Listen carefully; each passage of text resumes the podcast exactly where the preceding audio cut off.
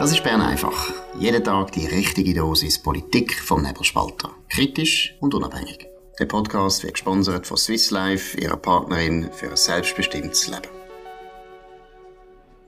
Ja, das ist die Ausgabe vom 1. Februar 2024. Dominik Feusi und Markus Somm. Der Dominik Feusi ist gerade an der Medienkonferenz von der Econom Suisse. Deswegen, wenn ihr im Hintergrund einmal ein bisschen Geräusch hört, dann hat das zu tun mit, äh, mit dieser Konferenz. Ja, Dominik, was sind da die wichtigsten Erkenntnisse?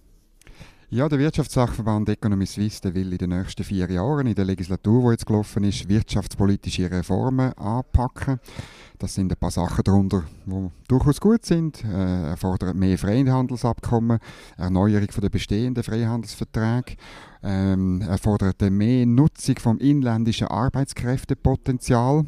Das haben wir äh, schon x-mal gehört, das hat auch eine Journalistin gefragt. Aber man hat jetzt gemerkt, was ähm, insbesondere Ökonomen schon lange sagen, dass man dort das Problem hat, weil Arbeit bestraft wird, dass die Anreize, die steuerlichen falsch gesetzt sind. Das will man korrigieren.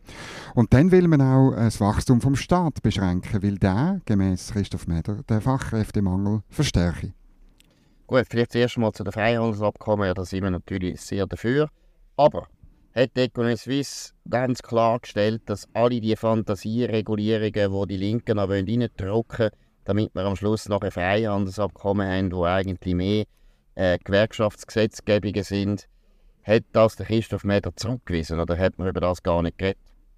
Nein, man hat über das nicht geredet, äh, aber es ist an sich klar, dass man das dort äh, nicht sieht. Aber das ist der große Elefant im Raum, wo dort das auch schwierig wird machen. Man muss dort kämpfen und erklären, warum Freihandel wirklich gut ist. Und dann der Elefant im Raum ist natürlich äh, das Aufnehmen von Verhandlungen mit der Europäischen Union. Das ist die wichtigste Forderung. Economy Suisse stellt sich zu 100 Prozent hinter das Verhandlungsmandat. Man hat auch in den Formulierungen genau das gesagt, was der Bundesrat ähm, auch sagt. Eben zum Beispiel hat man gesagt, es, es, es, es tüge gar nicht weitere Kreise ziehen, ähm, es sei klar beschränkt. Äh, die Ausnahmen würden nur vom Schiedsgericht ausgelegt und nicht vom EuGH. Der, der, der Europäische Gerichtshof sei in seiner Bedeutung eingeschränkt und so weiter. Es ist, äh, man ist schon voll im äh, Abstimmungskampfkurs. Gleichzeitig hat der Christoph Merder betont, wir müssen die Sache sachlich und ruhig äh, beurteilen. Genau, das machen wir natürlich. Wir tun das sehr sachlich und ruhig ablehnen. Es ist ein absolutes Pandora-Box-Unterfangen. Äh, und äh, Decor Suisse sollte vielleicht gescheiter einfach mal das Zeug mal genau lesen. Die Dynamisierung, die ist unbeschränkt, die geht praktisch so weit, wie sie dann von der EU gewünscht wird. Und wir tun hier einen Blankoscheck unterschreiben. Aber das haben wir schon ein paar besprochen. Wir müssen weitermachen. Ja, noch drei Beispiele. Ich will noch drei yeah. Beispiele, würde ich schon noch gerne bringen. Weil ich habe das der Christoph Mäder gefragt. Also weißt, Economy Suisse setzt sich ein ähm, für ein lockeres Kartellgesetz zum Beispiel äh, und für tiefe Steuern und so weiter. Und beides ist der Kern vom Binnenmarkt. Und wenn du siehst, wie Frau Vestager, das ist die sogenannte Wettbewerbskommissarin, auf Irland losgeht, sie geht nie auf Frankreich oder Deutschland los, aber auf Irland, dann weißt du genau, was zum Beispiel im Kanton Zug blüht oder im Kanton Obwalden. Genau. Und äh, Wettbewerbsrecht können wir gar nicht mehr ein eigenes haben. Genau, und bei der OECD war es ja immerhin so, gewesen, dass wir eigentlich ein Vetorecht hätten. Das haben wir dann einfach nicht genutzt, oder, was um die genau. gegangen ist. Das ist halt, wenn man Beamte hat, die eigentlich alle so internationalistisch eingestellt sind, dass sie so nie Nein sagen. Wenn das Ausland etwas will, dann hat man das auch. Aber jetzt würden wir also unterschreiben. Wir würden unterschreiben, dass man jede Fantasie aus Brüssel nachher gut findet und mitmacht. Zum Beispiel ein ganz wichtiger Punkt ist ja das sogenannte Freihandelsabkommen, das die Schweiz schon hat und zwar aus dem Jahr 1972, wo man damals ausgehandelt hat. Und das gibt ja immer wieder Stimmen, die sagen, ja, das muss man dann mal erneuern. Und auch die EU sagt, man muss das mal erneuern. Der Punkt ist, auch das ist durchaus möglich, weil die EU in dem Common Understanding wird nicht ausgeschlossen, dass das Freihandelsabkommen zu diesen bilateralen Abkommen gehört, wo genau. man dann dynamisieren würde. Und das würde heißen, dass zum Beispiel dort ist das Thema staatliche Beihilfe ganz ein wichtiges Thema. Da könnte die EU zum Beispiel die tiefen Steuern in der Schweiz als staatliche Beihilfe interpretieren. Haben sie ja schon mal gemacht. Ja, also, machen es auch jetzt. Ist, das ist schon jetzt im Geltungsraum. Also das, die haben eine ja. unglaubliche Fantasie, wenn es darum geht, die Schweiz, die halt ein unangenehmer Konkurrent ist, und zwar bei den Rahmenbedingungen sind wir unangenehm. Die, Schweizer Wirtschaft ist für die europäische Wirtschaft ein super Partner. Man tut gerne zusammenarbeiten mit denen. Aber für die Politiker in Brüssel und Funktionäre in Brüssel sind wir ein Ärgernis, wie wir gewisse Sachen nicht so falsch machen wie sie. Und das muss weg sein. Und dass Economy Suisse als führender Wirtschaftsverband das nicht merkt, das ist äh, Thema für lange, lange, lange gruppentherapeutische Auseinandersetzungen. Genau, etwa so. Gut, jetzt hast du heute noch eine sehr interessante Geschichte gemacht zu der Position der Kantonsregierung, zu der KDK und so weiter. Was muss man da sagen? Ja, ähm, morgen tut die Konferenz von der Kantonsregierung genau das Verhandlungsmandat besprechen. Und ich habe das Dossier bekommen, das sie den Kantonen geschickt haben. 50 Seiten insgesamt äh, rund. Und das ist wahnsinnig, das ist reines Propaganda.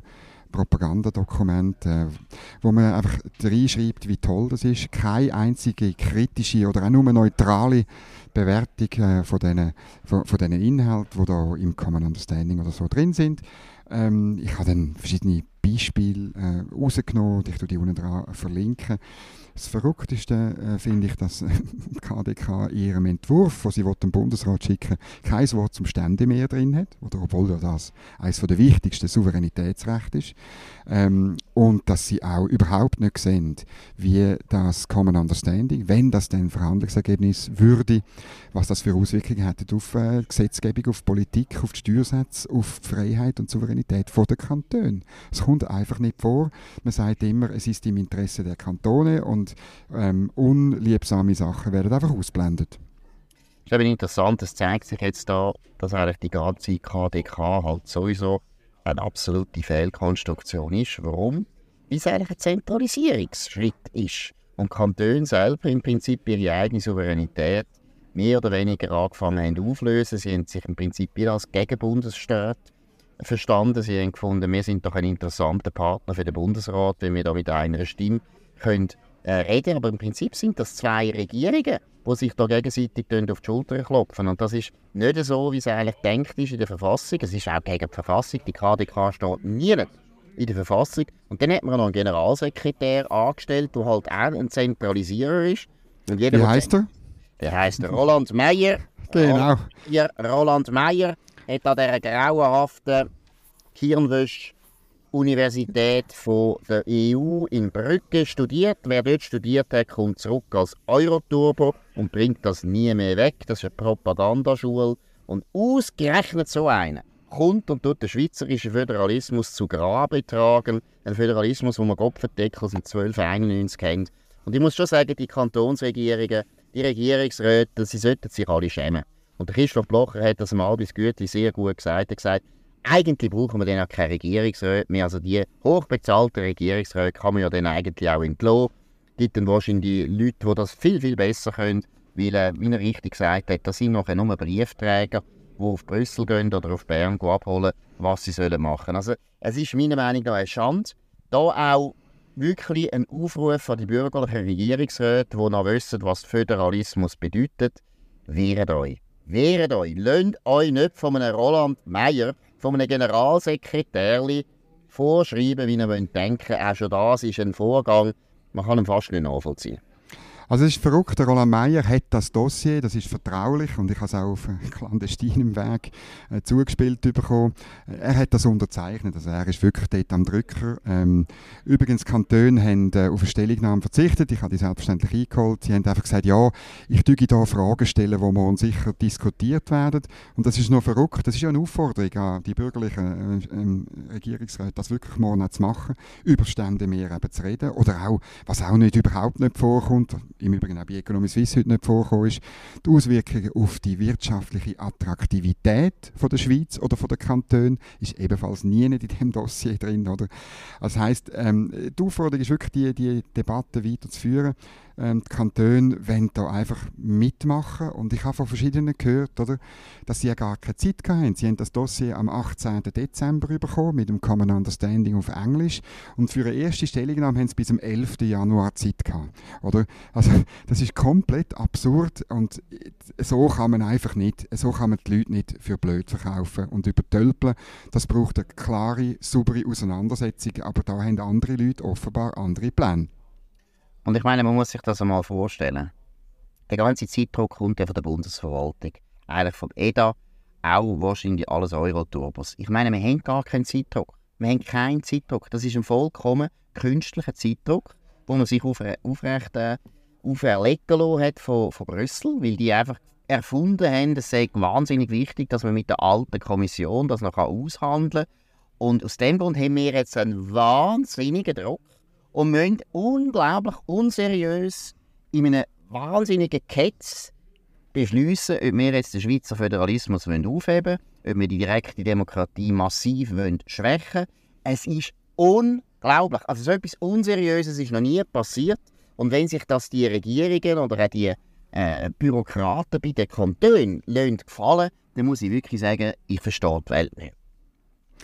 Ja, es ist halt einfach so, ähm, wir kommen wieder zu dem Elite-Basisproblem. Ich glaube halt wirklich, es ist ja schön, dass am Schluss das Volk wird entscheiden. Und ich glaube nicht, dass auf so eine es ist wirklich eine Informationsoperation. Ich bin ja bei diesen Informationsoperationen im Militär eingeteilt. Es kommt mir wirklich so vor, weißt so richtig jeden Schritt. Und je, also da gibt es wahrscheinlich ganze Armadas von Leuten im EDA oder weiß nicht wo, vielleicht auch bei Economy Suisse und bei der KDK sowieso, äh, wo da jeden Schritt planen, wie dass man probiert, die Informationen so zu streuen, dass ja das Gute rauskommt. Aber ich glaube, die Menschen in der Schweiz sind nicht so blöd. Da habe ich irgendwo durch ein Urvertrauen. Ich hoffe es einfach.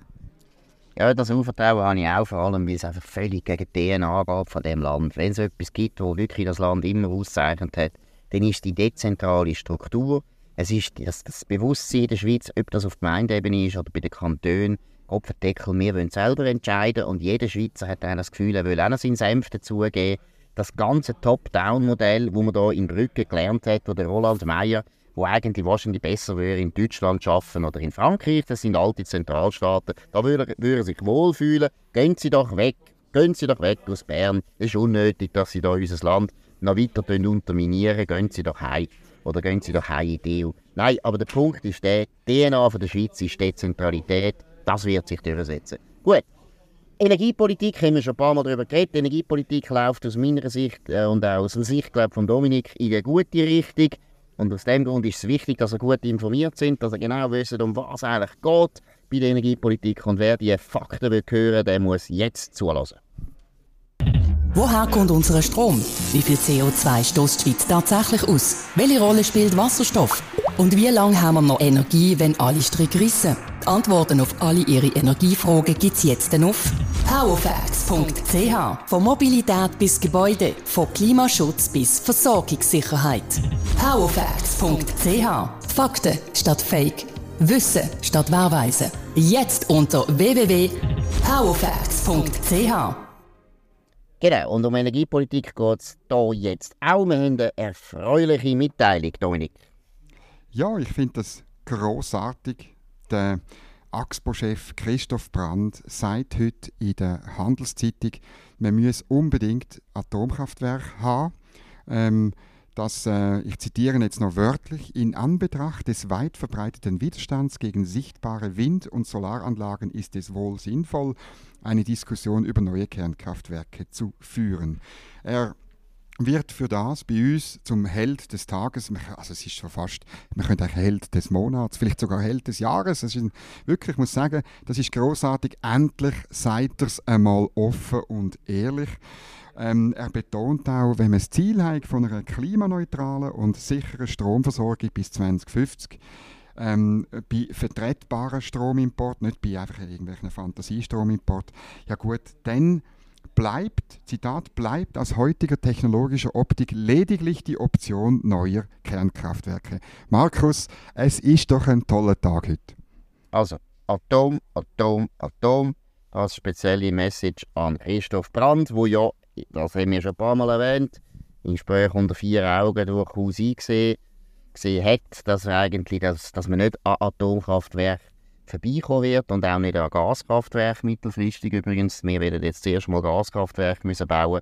Ich nehme an, aber das ist jetzt eine Unterstellung, oder nein, nicht eine Unterstellung, einfach eine Vermutung, dass äh, das Ergebnis, das wir gestern schon besprochen haben, in Sursees, habe ich es richtig ausgesprochen, weiß immer noch genau. nicht. Gut. Mal. Ist, dass das ähm, auch zu denken gegeben hat. Ich meine, das war eine unglaubliche Ohrfeige für alle die Leute, die das Gefühl haben, erneuerbare Energien in der Schweiz umzusetzen und mit dem Flächenbedarf, den die haben, das umzusetzen, das sei einfacher als ein neues AKW machen in Betznau, Gösgen oder Leibstadt. die haben sich alle mal getauscht, die haben jetzt alle gelernt, dass das nicht so ist und ich kann mich gut erinnern, Dominik, genau das haben wir da von Christoph Brandt nämlich gesagt.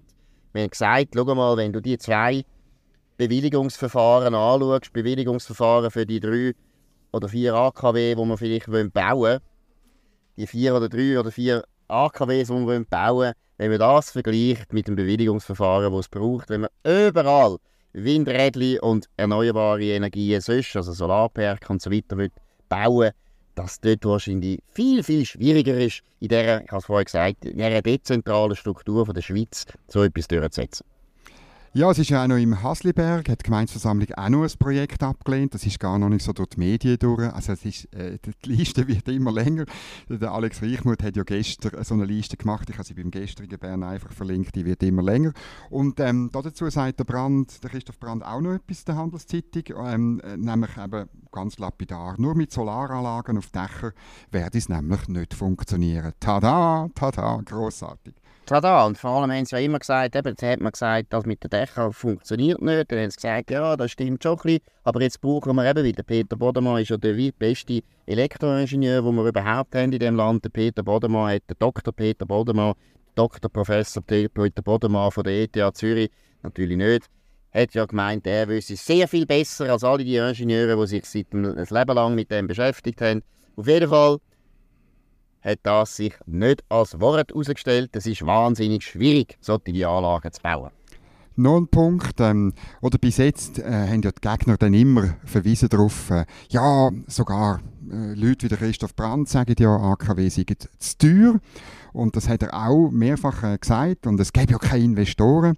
Jetzt äh, tönt es ganz anders. Er sagt, ja, äh, wo der Staat entweder direkt selber baue oder wo die Anlagen staatlich gefördert werden oder die Risiken ähm, ähm, übertragen werden, dort äh, können wir AKWs bauen.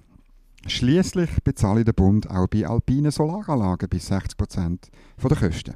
Genau. Das ist auch das, was wir immer gesagt haben. Ja, natürlich. Und wir bauen ja auch ein SBB aus, wir bauen auch Strassen und die Energieversorgung gehört auch zu der Infrastruktur von dem Land, wo wichtig ist. Da kann man wirklich mal als Staat etwas vorschiessen. Das ist ja so ein absurdes Argument, vor allem, weil es ja die Kreise vorbringen, die sonst Kopfendeckel der Staat sowieso immer alles muss zahlen und immer alles machen. Aber bei der AKW haben wir dann plötzlich ganz grosse neoliberale Hemmungen entdeckt bei der SP und bei den Grünen. Gut, kommt gut bei der Energiepolitik, muss ich sagen, Atom, Atom, Atom, das ist ein Freudentag, während bei Europa der Roland Meyer, Roland Meyer, Roland Meyer dafür sorgt, dass unser Land den Föderalismus über Bord wirft. Gut, jetzt haben wir das letzte Thema, das auch ganz wichtig ist, wenn ihr eine Immobilie habt und ihr wollt eine neue kaufen oder ihr wollt eine Wohnung finden oder ihr wollt eine Wohnung verkaufen und so weiter, dann gibt es Spezialisten.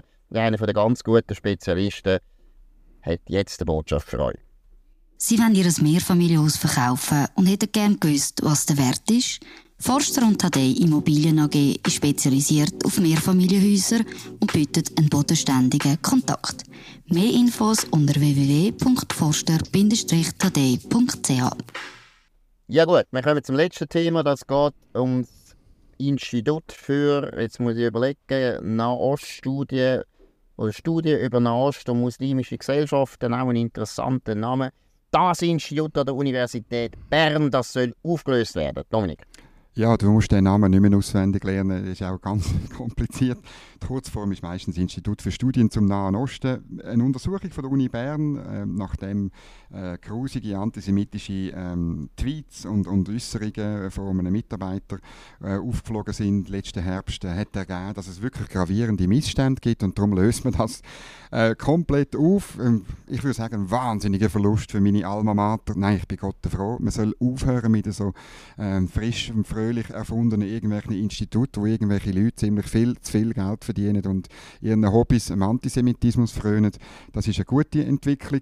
Ähm, die entscheidende Frage, die ich hätte noch, an die Uni Bern, ist, ähm, ja, tut man denn die Leute wirklich, ähm, ähm, tut man insbesondere eine Professorin, die der Mitarbeiter äh, nach Bern geholt hat und mit ihm liiert, äh, liiert ist, das ist also eine, so ein, kleine, so ein, ein, ein, Partner, ein, ein Partnergeschäft äh, tut denn die wirklich, muss die, die Uni verlassen? Das wäre die große Frage, weil sie letztlich versagt hat.